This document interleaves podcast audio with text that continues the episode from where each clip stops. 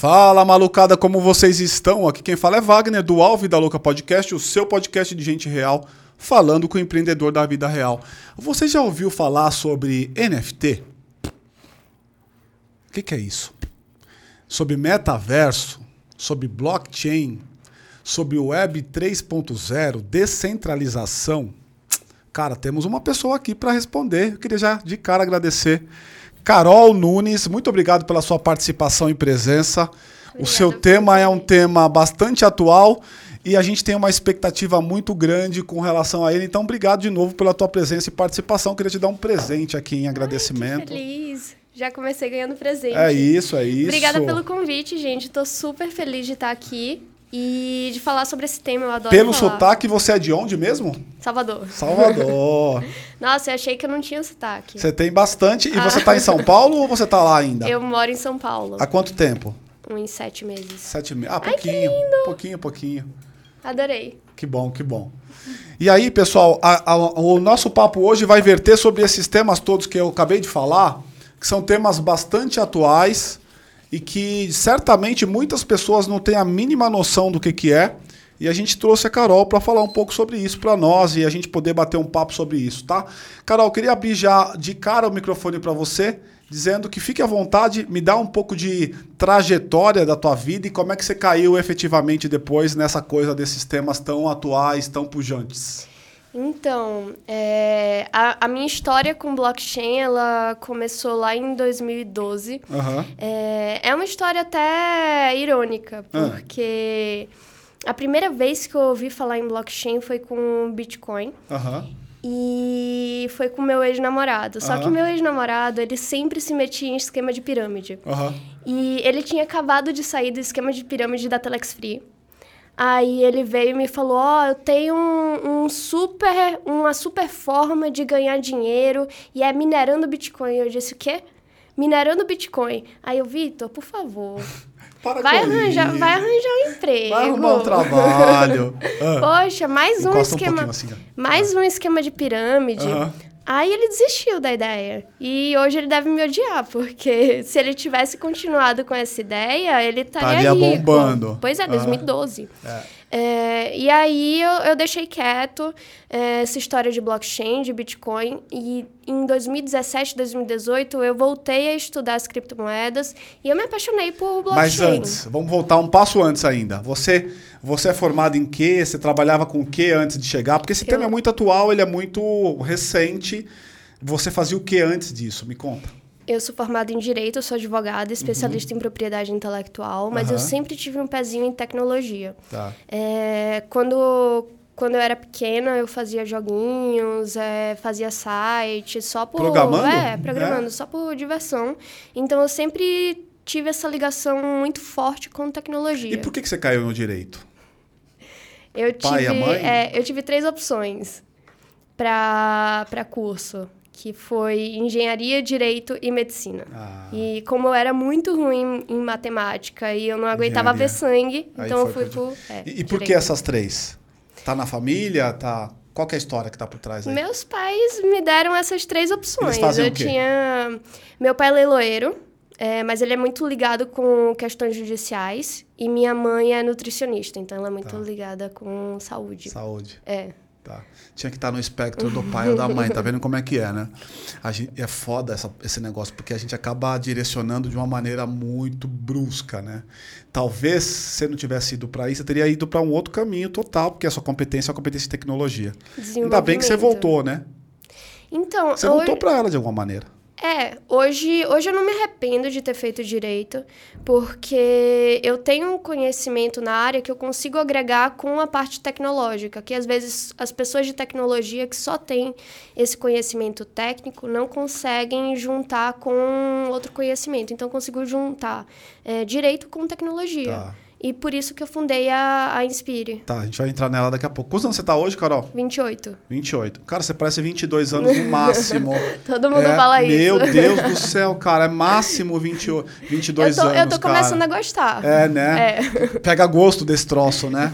E aí, aí 2017 você começou a ouvir falar sobre criptomoeda ou esse mundo descentralizado, como é que foi? É, sobre cripto e só que eu não fiquei muito na parte de cripto, eu nunca fui muito próxima do universo de finanças. Mas eu comecei a estudar a tecnologia por trás das criptomoedas, que é a blockchain. Uhum. E eu me apaixonei pela tecnologia, porque toda a filosofia por trás da tecnologia, é, a filosofia de tirar o órgão centralizador e de dar o poder às pessoas, isso me encantou. Que, que me parece o que, que é. Então vamos voltar um passo atrás. O que, que é blockchain?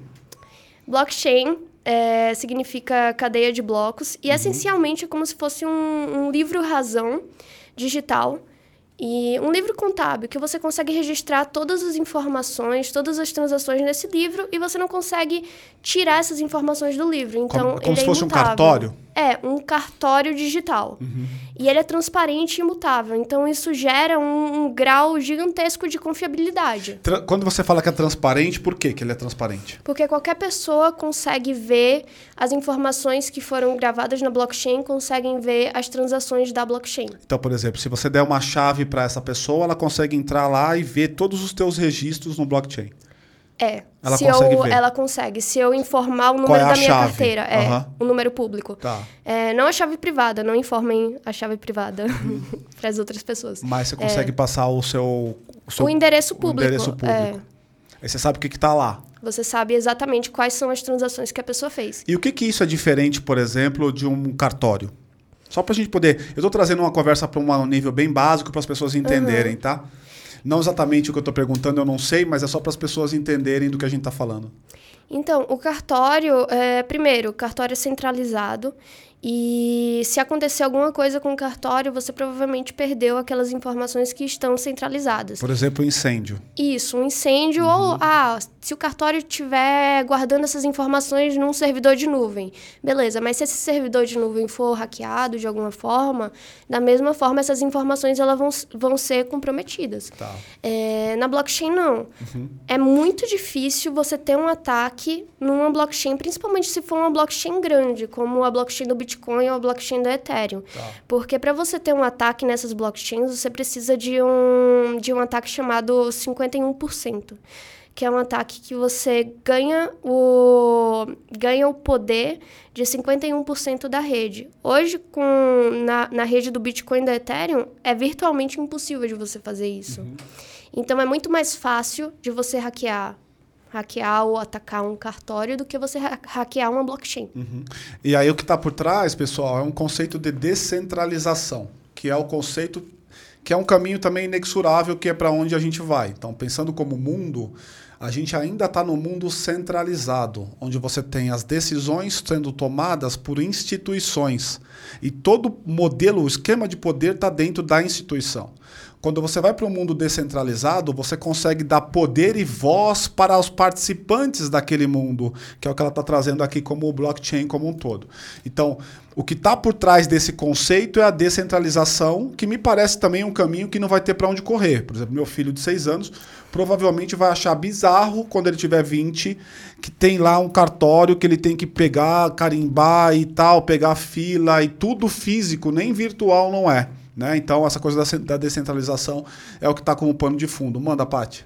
Oi, Carol, tudo bem? Oi, Paty. É, eu queria saber um pouco da, da onde que vem essa sua é, personalidade é, mais de liberdade, né? São livros, são referências, são é o conteúdo, as pessoas que você é, esse livro, por exemplo, está na, né? Da onde vem essa sua essa sua é, mente aberta para um mundo novo, né? Qual que é a sua origem de, de achar que esse é o caminho mais interessante para o futuro? Então, eu, eu comecei, a, comecei a ter esse posicionamento por perder a confiança na, nos órgãos centrais. Então, por perder a confiança no governo, perder a confiança é, nas instituições do governo, e nas instituições financeiras. E assim, se você perguntar para muita gente da sociedade, as pessoas também não confiam 100% no governo, não confiam 100% nas instituições. E é por isso que a filosofia por trás da blockchain me atrai muito. Pode contar um pouco sobre como é que ela é?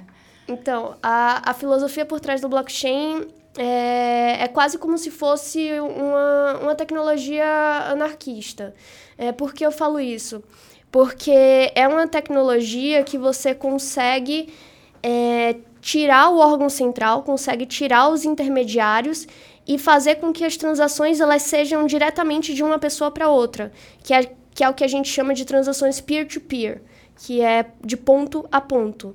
Isso faz com que seja muito mais difícil de você hackear a cadeia, porque você não sabe qual é o ponto que você vai atacar. Então não tem um órgão central que detém todas essas informações, todo mundo detém as informações. É, e esse livro aqui é um, é um livro relativamente polêmico, mas que eu tô gostando muito. Ele critica as big techs. Uhum. É... Vamos falar disso? Sim. Então vamos estacionar aqui para a gente poder dar uma cronologia, uma, uma sequência lógica aqui. O que, que, o que são big techs e o que, que você acha dessa, desse da atuação delas, ou do papel, relevância delas? Então, é... ao mesmo tempo que, que eu acredito que as big techs elas, elas são essenciais para a maior parte das pessoas, eu também acredito que por causa dessa essencialidade, elas acabam extrapolando um pouco no, no limite do poder.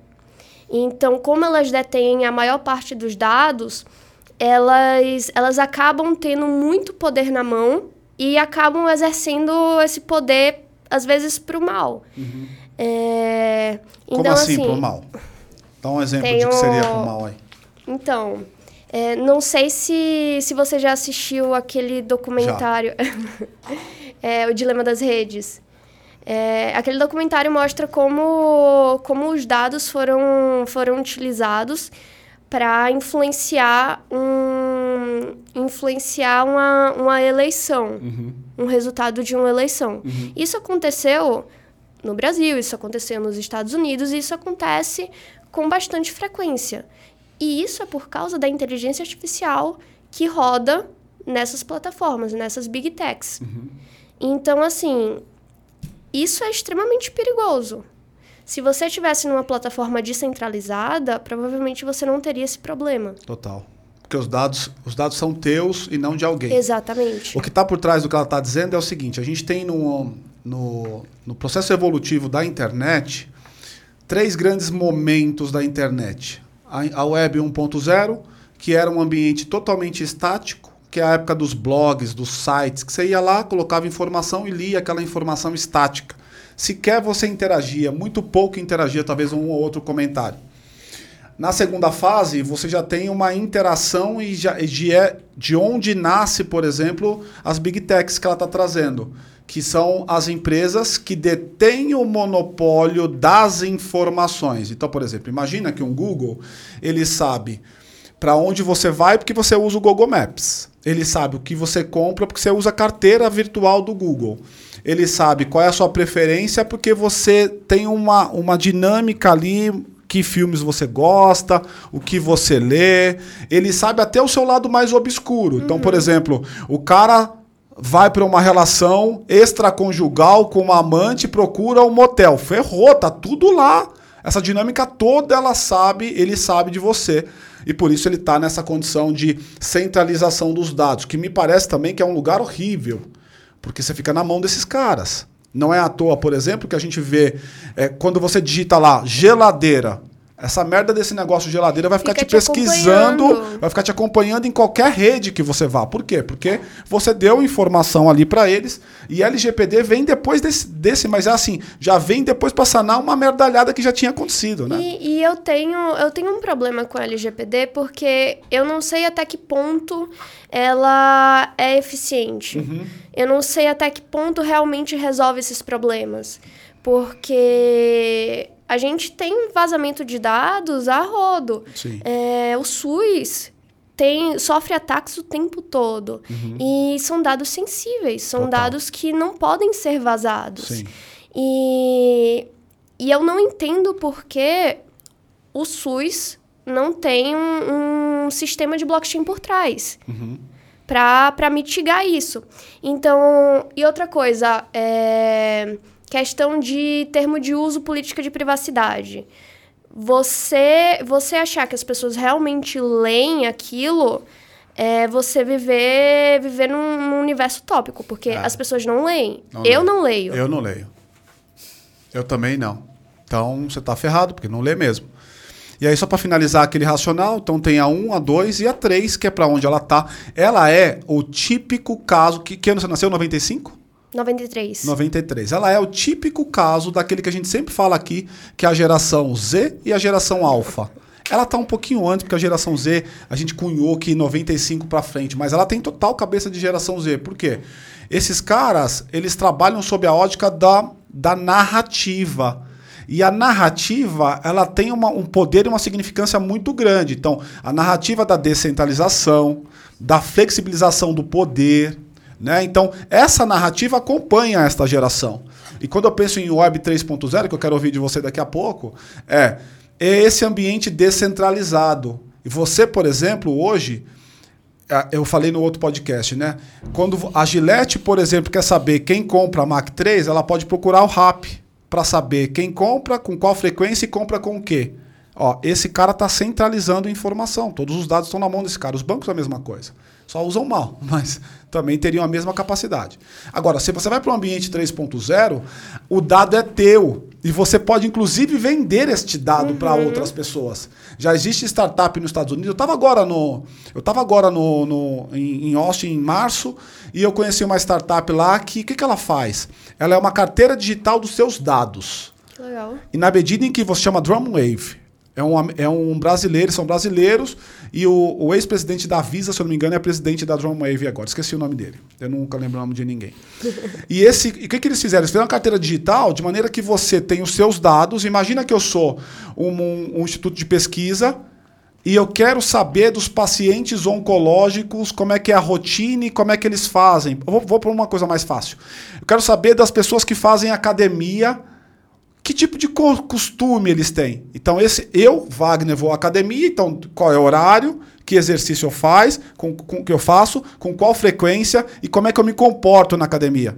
Eu, eu Wagner, vendo para esses caras uhum. esse dado e eles me rentabilizam por esse dado vendido. Olha que coisa maluca. Genial. Que é totalmente a Web 3.0, uhum. que é uhum. totalmente descentralização. Explica para nós, Carol, o que, que é a Web 3.0? A Web 3.0 é a evolução da internet, uhum. é a internet descentralizada. A gente ainda não está na internet 3.0. É, inclusive, eu não sei se em algum momento a gente vai chegar a ter uma web totalmente 3.0, uma web totalmente descentralizada, porque tem gente que realmente gosta da centralização, tem gente que não confia, é, que não confia as informações nela mesma. E então eu acho que a gente sempre vai ter uma internet que está na parte 2.0, mas esse movimento da internet 3.0, da web 3.0, está crescendo. É um movimento pequeno, mas é um movimento extremamente barulhento. Tanto que as big techs já estão começando a prestar atenção nisso. Uhum. É, a gente viu a movimentação do, do Facebook, que mudou né, a marca para Meta, uhum. para realmente ter esse, essa ingerência em cima da, do metaverso. É, e assim, já tem gente que vive completamente na Web 3.0. O que é interessante, já tem gente que só se comunica através de aplicativos descentralizados, uhum. é, que só navega em navegadores descentralizados. Tem um navegador descentralizado que é muito, muito interessante, que é o Brave. Uhum. É, no Brave, você conseguia é, você ainda consegue, na verdade. Você, você consegue monetizar assistindo anúncios, por exemplo. Você monetiza? Você monetiza. Você ganha o dinheiro daquela. Exatamente, por, por porque ela, no, E não paga para alguém. No final das contas, o anúncio é para você. Ah. Então, se você está dando aquela atenção, a sua atenção para o anúncio, é claro. é você que deveria ganhar. Claro, claro.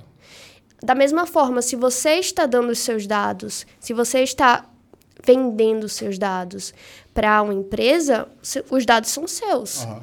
Então não tem por que você não monetizar em cima desses dados. É... E assim, eu acho uma ideia fantástica. da Web3 e, e, eu acredito muito. Eu já entrei em várias discussões de pessoas que falam: ah, eu não acredito em Web3, é, Web3 não existe. E eu penso: como não existe? Tem gente que já está vivendo total, no Web3. Total. Eu participei de uma palestra em Nova York, eu acho, em janeiro, que o cara dizia o seguinte: era um cara falando sobre a Coreia do Sul. E ele falou que na Coreia do Sul, o jovem milênio, jovem da geração Z e da geração alfa, ele já gasta mais dinheiro transacionando roupa, por exemplo, em ambiente virtual do que no físico. Não, eu não estou dizendo que ele compra no virtual, porque a gente faz aqui também. Eu estou dizendo que ele compra roupa pro avatar dele. Uhum. Olha que bizarro isso. Ele já gasta mais dinheiro comprando roupa pro avatar dele do que para ele fisicamente. E é maluco pensar isso. Porque ele está num ambiente virtual que já é uma realidade. E uma outra coisa também que eu acho que é legal a gente pensar é até 2030, 50% da população mundial vai ser composto da geração Z e da geração alfa. Exatamente. 50% até 2030, ou seja, daqui a oito anos, 50% da população é da geração Z e alfa, que é igual a ela aqui. Ó. A pergunta que eu faço para você, empreendedor que está me olhando, é: que tipo de produto e serviço você está fazendo para alcançar este público? Porque não adianta você ser uma empresa gigantesca e estar tá fazendo produto como você fazia nos anos 80. Eu pegava um caderno, eu, eu olhava só para o meu próprio umbigo, construía um caderno amarelo, porque eu achava o caderno bonito amarelo. E eu colocava no mercado e as pessoas compravam. Hoje em dia não funciona mais assim. E eu acho interessante você falar isso em relação aos produtos e como as marcas estão se preparando eu, eu sentei num, numa mesa de executivos de um banco, uhum. não vou nem revelar qual foi o banco, mas uhum. um banco específico, tradicional, uhum. e eles começaram a comentar como inserir o Web3 no nosso universo, é, como inserir metaverso. Aí eu perguntei, eu falei assim, não, bora dar um passo para trás. O que os seus colaboradores sabem sobre o Web3 e como eles estão preparados para receber alguém que chega, é, alguém que é rico, mas que é rico só com NFT, que tem só NFT na carteira, que tem só cripto na carteira, vocês vão conseguir receber essas pessoas? E eles viraram e falaram: não, a gente não vai Deu receber. tela azul, né? Pois é. Pá, não tem como, eles não estão preparados. O, o, de verdade, a, a velha economia não tá. Em geral, ela não tá ela se seduz com uma menina como você que vem trazendo esses conceitos novos ela acha sexy, só que quando ela pega, quando ela sai do sexy para a implementação do sexy na prática, tem um abismo gigantesco. Exatamente. E ela não consegue porque é um abismo intransponível. Porque tem uma coisa que determina o que é esse abismo, chama cultura corporativa. E a cultura corporativa, ela come no café da manhã, como já dizia o grande pensador americano, a estratégia, toda a tua vontade, porque ela é absoluta em si mesmo. Pati. É, eu tô com uma dúvida aqui que você falou, ah, por que, que o SUS né, não, não tem um sistema de blockchain por trás? Eu queria entender o seguinte, estruturalmente falando, quem que, quem que faz esse sistema de blockchain para um negócio? Né? Quem que opera? É a, é a galera da tecnologia? Qual que é o custo disso? O que, que é você implementar um sistema de blockchain por trás do, dos sistemas já existentes? E, e se isso é para qualquer empreendedor, né? Ou que tipos de negócio? Porque eu estou vendo assim que me parece uma tecnologia que é cá, que tem poucos profissionais e não é qualquer um que vai conseguir entrar nesse universo tão rápido. É, assim, hoje para você achar desenvolvedor de blockchain é, já é um pouco difícil. Não é qualquer desenvolvedor que, sai, que sabe falar a língua da Web3. É, a gente Costa teve assim, Carol. Isso. A gente teve muito problema é, no começo para achar gente que sabia mexer em blockchain, que sabia desenvolver em Web3. É, mas assim, como é que funciona? Tem, tem do, dois tipos principais de blockchain. É, tem uma blockchain pública, que são as blockchains por trás das criptomoedas, por exemplo. Então, por, a blockchain do Bitcoin, a blockchain da Ethereum, a blockchain da, da Polygon. É, são públicas e todo mundo consegue ver. E tem blockchains permissionadas.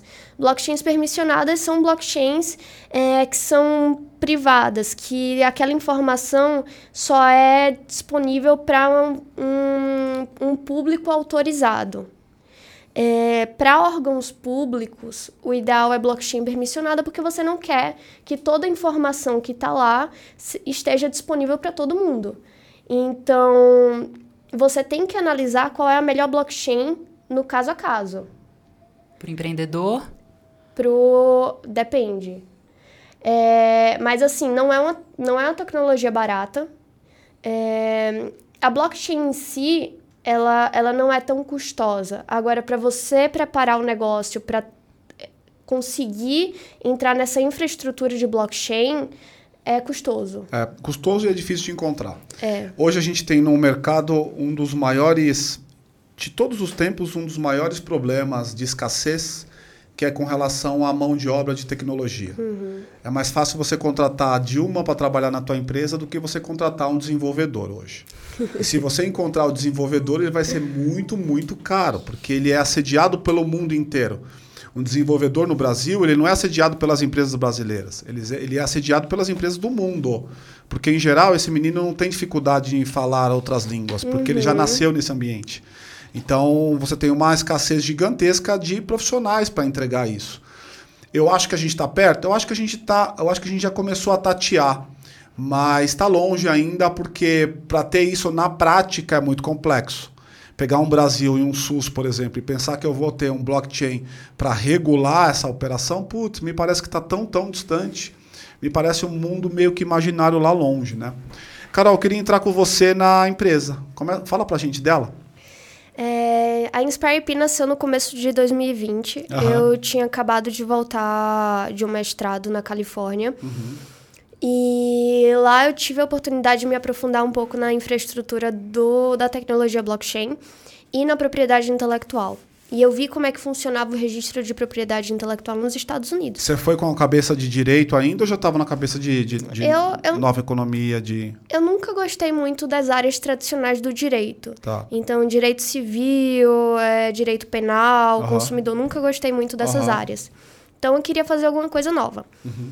É, e por isso eu fui para lá. Fui fazer um mestrado em direito de entretenimento. Uhum. É, lá eu peguei várias, várias é, cadeiras de tech. Então, eu, eu peguei cadeiras fora do, da, da escola de direito mesmo. Uhum. Peguei cadeiras em outras escolas de tecnologia. É, então, eu consegui me aprofundar nessa parte de blockchain. E quando eu voltei para o Brasil, eu quis atuar na parte de propriedade intelectual. Aí eu criei uma criei um site por conta própria. Criei um site. Você desenvolveu? É, eu desenvolvi o, o site mais básico de todos. Tá. Eu é, criei um site para registro de marca, aí registro de direitos autorais e registro de patente. Uhum. Eu fiz o, a parte de registro de marca toda bonitinha. Quando chegou na parte de direitos autorais, eu travei. Porque eu vi que o processo funcionava no Brasil pela Biblioteca Nacional. Aí eu fui ver como é que funcionava isso é, você tem que enviar uma enviar a sua solicitação em papel por correio. É, demora Socorro, né? Pois é, demora Socorro. 180 dias para ficar pronto. É um ah. absurdo. É um absurdo. Direitos autorais que você não precisa registrar para ter os direitos autorais. O registro é meio de prova. Uhum. Então, assim, eu, eu fiquei pensando como, como isso não é digital? Aí eu fui atrás de, de, uma, de uma solução. Como eu já tinha esse conhecimento de blockchain, é, eu pensei, poxa, às vezes, às vezes pode funcionar. É, aí eu assisti um vídeo no YouTube que era assim: como registrar Eu Te Amo para sempre em blockchain. E aí eu pensei, poxa, se dá para registrar Eu Te Amo para sempre, também dá para registrar um arquivo para sempre em blockchain. Uhum. Aí eu fui ver como, aí eu comecei a calcular a hash do, do, do arquivo, que é um que é um como se fosse uma impressão digital do um arquivo. Código. É um código. Uhum. Um código gigantesco. É. Ah. E comecei a registrar esse código numa transação de Bitcoin. Eu fazia isso manualmente no começo. Aí eu tinha uma carteira de Bitcoin e eu enviava para minha outra carteira de Bitcoin e registrava essa impressão digital no ar, do arquivo nessa transação. Uhum e ficava para sempre. E aí depois eu só contratei um time terceirizado para automatizar. E de lá para cá a gente tem crescido bastante. É isso que faz a Inspire EAP? É, o registro de propriedade intelectual em blockchain. Tá. É, De lá para cá a gente cresceu bastante. No, no meio do ano passado, a gente fundou, a gente é, criou uma plataforma de, de NFT é, completamente autoral. O que é NFT? Token não fungível. O que NFT, significa aí? Token não Eu acho que essa tradução ela é pior. Não, ela explica bem. É, não, ela é pior do que o próprio nome, assim, tipo NFT. Tá bom, é, o que, que é? Token não fungível. E, né? Pior, não é? Quando eu me deparei a primeira vez com esse termo, eu fiquei pensando, tá bom, o que é um token não fungível? Diz aí. Então, o NFT, é, de forma muito simples de explicar, ele é uma tecnologia que viabiliza que a gente tenha escassez e exclusividade no universo digital. Uhum. Se a gente pensar de uma forma que a tecnologia ela cada vez mais tenta aproximar o digital ao físico, NFT ele vem é, substituir no universo digital o que não é fungível. E o que, que é essa palavra infungível? É o que não pode ser substituído, substituído por outra coisa. Uhum. Então, o NFT aqui no digital, ele representa, por exemplo, uma obra de arte. Ele representa o seu cachorro digital. Ele representa seu avatar, que é único no universo digital. O NFT ele vem para trazer é, todas as coisas únicas no universo digital.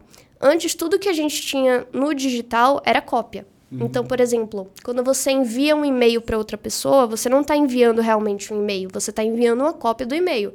Porque o e-mail é, fica na sua caixa de, de saída uhum.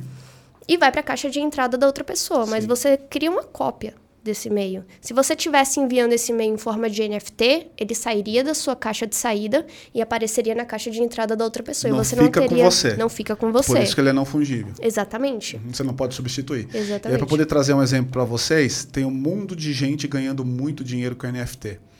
É, só, só um parênteses rápido aqui, depois eu vou te passar a palavra para você falar sobre metaverso, tá? Existe um metaverso chamado The Sandbox. Sandbox ele é um metaverso que você tem ali slots. Então, você tem dois tipos de metaverso, um que é expansível, um que não é expansível, que ele é travado em, no seu tamanho. E aí você vende os slots para as pessoas, é por isso que estão comprando terrenos no metaverso, vamos chamar assim de maneira bem simples.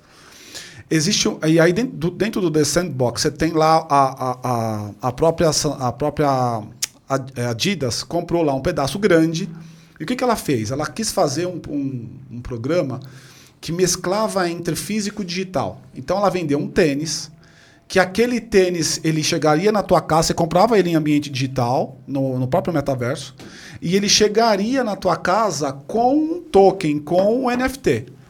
E o que, por, que, por que, que isso é legal? Porque somente aquelas pessoas que têm aquele NFT têm direito a coisas que pessoas que não têm aquele NFT vão consumir. Então, por exemplo, o cara que tinha o NFT daquele tênis, ele poderia, por exemplo, numa ação que ela vai fazer lá no futuro, é ter um desconto ou ter uma passagem exclusiva para um lançamento de um produto XPTO numa loja física, por exemplo. Então, quem está no mundo das artes acaba se beneficiando demais do NFT. Uhum. Então imagina que a Lady Gaga, ela vai, vai vir para o Brasil e ela vende 10 NFTs desse show que ela vai fazer no Brasil. E as pessoas que têm esses 10 NFTs, que pagaram uma bala por ele, ele pode ter um momento antes, durante e depois do show. Inclusive, pode assistir no metaverso ela cantando as músicas novas. Percebe por que, por que, que tem essa coisa da exclusividade que ela traz? Então, essa exclusividade é quem tem o NFT que é não fungível, ele tem um benefício em relação aos meros mortais uhum. que não têm, certo? Exatamente. É basicamente o que o dinheiro não pode comprar, porque uma vez que o NFT ele acaba, você só vai conseguir ter acesso àquele evento que, que o NFT está representando, no caso, o ingresso, se você comprar no mercado secundário. É isso aí. Então, Como se fosse um título, né, Carol? Exatamente. Comprando um título de alguém, né? Uhum. Uhum. E, e isso é fantástico, porque você acaba criando um mercado dos criadores. Os criadores, eles conseguem criar um conteúdo diretamente para a base de fãs, Animal. sem precisar é, depender de intermediários. E, e, você falando de direitos autorais, fala um pouco sobre provenance. A gente, a gente criou uma plataforma também é, para uma empresa que é uma plataforma de obra de arte. Uhum. E nessa plataforma a gente pegava obras físicas, já obras clássicas físicas, uhum. transformava em NFT. Como é que funciona? A gente digitaliza a obra física, transforma em NFT essa digitalização e coloca na obra física um, uma tag que manda para o NFT. E aí você condiciona. Toda vez que a obra física ela for transferida no universo físico, o NFT necessariamente também precisa ser transferido. E aí você consegue criar todo um, toda uma rastreabilidade no digital, que não uhum. existe no universo físico, mas deveria existir. É. E a gente também é, colocou toda a parte da provenância da obra também em forma de NFT. Então, uhum. todo o passado também está em blockchain. Imagina que você comprou um quadro e esse quadro, de alguma maneira, você comprou uma fração de um quadro. Eu poderia pegar a Mona Lisa, por exemplo, dividir ela em vários pedaços e você, ao invés de ter a Mona Lisa, poderia ter uma câmera na frente da Mona Lisa. E essa câmera que está aqui em alta resolução, projetar a Mona Lisa virtual na tua casa, de maneira que só quem vai ter essa imagem na frente da Mona Lisa na casa são as pessoas que compraram o NFT. E ele vai ter um registro de provenance que é como se fosse um livro que vai dizendo lá quem passou por aqui. Então, existe um mercado que a gente tem, que a gente está entendendo que vai por aí, que é o cara que só compra e repassa para poder aparecer uhum. no Provenance. Porque é legal ele dizer que ele teve, porque fica um registro eterno lá. Hoje, a Mona Lisa não é, você não tem como comprar, mas imagina que você comprou uma obra que já passou por algumas casas de arte e tal, leilão e etc. Você, se ela for, se ela for se for um negócio organizado, você até tem uhum. né, essa, esse histórico, mas muitos deles você não tem histórico. Uhum. Você não sabe se é verdadeiro, por exemplo. Né? Esse, esse mercado de arte é extremamente centralizado. É, você tem problema com herdeiro, que, que são herdeiros de artistas, você tem problema com galerias. Total. Então, é um, é um mercado que já é um mercado problemático e que a tecnologia blockchain pode solucionar. E você está vendo eles irem para esse caminho? Ou, ou tá longe ainda? É... Seu pai está nesse mundo, né? Não, leilão não, dele é o quê? Não, não é, é, de arte. obra de arte, é ah. é leilão judicial. Judicial. É, mas assim, é uma questão cultural também. Uhum. Qual o grande problema da, da implementação em massa da tecnologia blockchain? Tem um problema de cultura e tem um problema de experiência do usuário. O, quanto mais descentralizada é a plataforma, normalmente é pior a experiência do usuário. Então, mais complicado é de mexer nessa plataforma. E as pessoas hoje querem simplicidade, elas Total. querem resolver o problema em dois cliques. Total. Hoje você não consegue, por exemplo, comprar um terreno no The Sandbox com dois cliques. Uhum. Você precisa realizar no mínimo umas cinco transações para comprar. Você precisa transformar seu dinheiro, é, a moeda corrente, em cripto. cripto de cripto, você precisa tirar da exchange, mandar para sua wallet. Da sua wallet, você precisa entrar no marketplace é, de NFT ou no, no The Sandbox, achar o terreno que você quer, aprovar a transação e aí comprar o terreno. Então, assim, não é simples. Uhum. Fala de metaverso. Aproveitar que a gente falou, entrou aqui no tema de, do The Sandbox. Me fala de metaverso. Metaverso.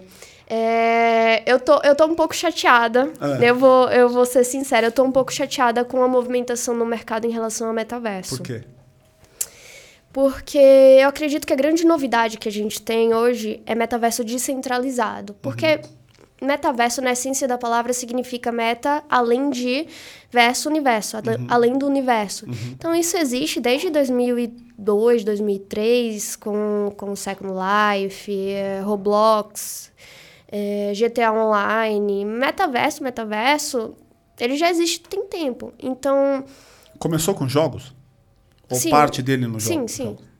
É, então, que, o que me chateia um pouco são as marcas utilizando é, a hype do metaverso, a hype da palavra metaverso, se inserindo em jogos que as marcas poderiam já ter se inserido há quatro anos atrás, mas estão se inserindo agora, e falando que estão sendo ultra revolucionárias. É... Eu acho legal a digitalização, acho legal que as marcas estejam indo para esse lado, mas eu não concordo é, nas marcas utilizarem isso só pela hype. Então, eu sempre falo, poxa, se você quer ser realmente é, inovador, em vez de fazer uma ação no GTA Online, por que você não faz uma ação no The Sandbox? Por que você não faz uma ação no Decentraland? Que realmente você vai estar tá colocando um pé no metaverso, mas você vai estar tá colocando um pé no metaverso descentralizado. Uhum. Que é para onde o universo está indo, que é a Web3. Uhum. Vamos só rapidinho aqui traduzir o que é o metaverso. Então, metaverso é uma mistura de realidades. Então, você já ouviu falar provavelmente de realidade virtual, de realidade aumentada, e eventualmente até de realidade física, que é o que a gente está aqui agora. Então, quando você fala em metaverso, é um mix dessas realidades todas acontecendo ao mesmo tempo. Hoje, você, como é que você entra no metaverso? Você tem um óculos, ou alguns óculos, que você coloca para entrar naquele lugar. Aí você pode me perguntar, cara, mas como é que o físico está ali? Está aqui, porque você tem que estar tá sentado em algum lugar, você tem que caminhar por algum lugar. Então, é o um mix de realidade virtual, aumentada, realidade mista e, inclusive, a realidade física que a gente tem.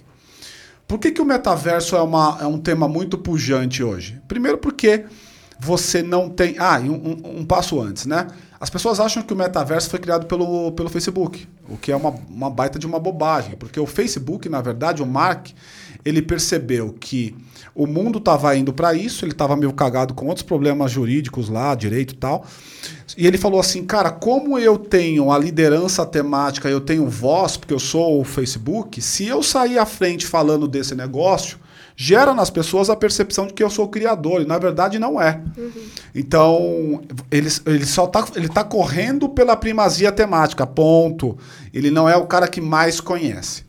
Agora, dentro do metaverso, o que, que você tem, pessoal? Você tem um, uma possibilidade grande de trabalhar vários tipos de coisa. Ora, se existe um metaverso, tem que ter um criptoverso, uhum. que é a moeda que a gente está trazendo aqui, que são as moedas como você faz a transação financeira lá dentro. Então, só para poder rapidamente explicar aqui. Então, o The Sandbox é um metaverso que, se você entrar lá agora, você consegue comprar, por exemplo, um show com o Snoop Dogg. Uhum. Não sei se você sabe, mas o Snoop Dogg é um dos grandes caras que estão dentro do metaverso. É bizarro, tiozinho de 60 e poucos uhum. anos, que conseguiu de alguma maneira entrar nesse negócio e faz bastante dinheiro nesse negócio. Você consegue comprar o avatar, comprar a roupa e comprar um ingresso para entrar na, na mansão dele e viver um show ali. E a experiência é muito e legal. E a experiência é muito legal. Eu entrei e, fui, e é muito maluco você ver. Você vê as pessoas lá, tal, os avatares e tal. Então, isso é o metaverso. Onde é que para você, empreendedor, pode funcionar o metaverso? Eu acredito que para algumas, eu queria te ouvir sobre isso. Para algumas competências, eu acho que ele vai ser assim meio decisivo. Uma delas, educação.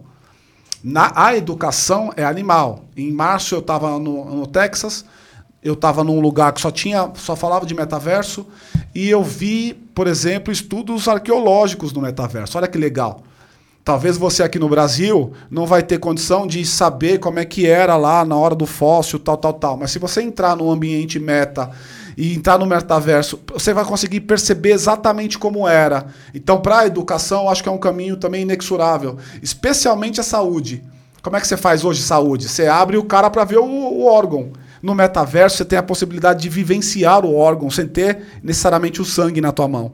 Então, eu acho que para a saúde, para a educação, é um caminho que não vai ter para onde correr. Agora, eu concordo com você. Eu vejo muita empresa só correndo atrás do hype e ela não é de fato. Então, é preciso ser para uhum. parecer. Eu estou vendo as pessoas querendo parecer sem exatamente, ser. Exatamente, exatamente. Eu costumo falar que a revolução, ela não vem de fora para dentro, ela vem de dentro para fora. Gosto. Então, para a empresa ela se inserir na Web3, primeiro ela tem que se concentrar dentro.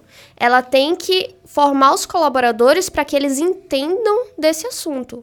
Não adianta fazer uma campanha pontual no metaverso é, com NFT e não é, ter essa educação dentro da própria total, empresa, porque total, não vai acontecer. Total. É, e falando, você falou de educação e metaverso. Hum.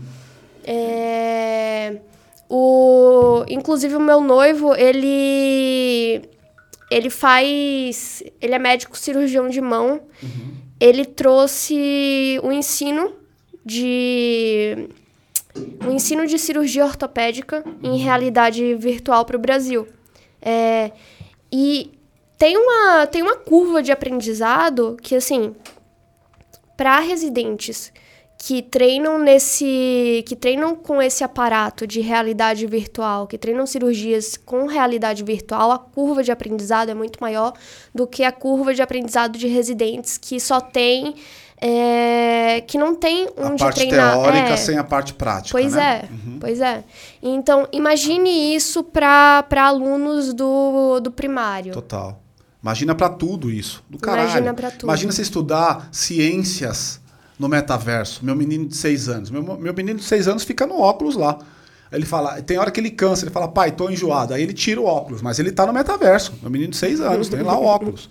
Agora, eu queria trazer uma discussão aqui que eu queria te ouvir, que para mim talvez é a principal discussão. E quando eu dou palestra sobre esse tema, eu falo bastante sobre isso. E as pessoas, eu acho que é o momento que as pessoas ficam mais reflexivas. Quando você fala de metaverso, para mim, talvez a principal problematização que está por trás dessa conversa é uma, uma problematização de inclusão. Porque o metaverso, NFT, cripto, etc. e tal, não é um ambiente inclusivo.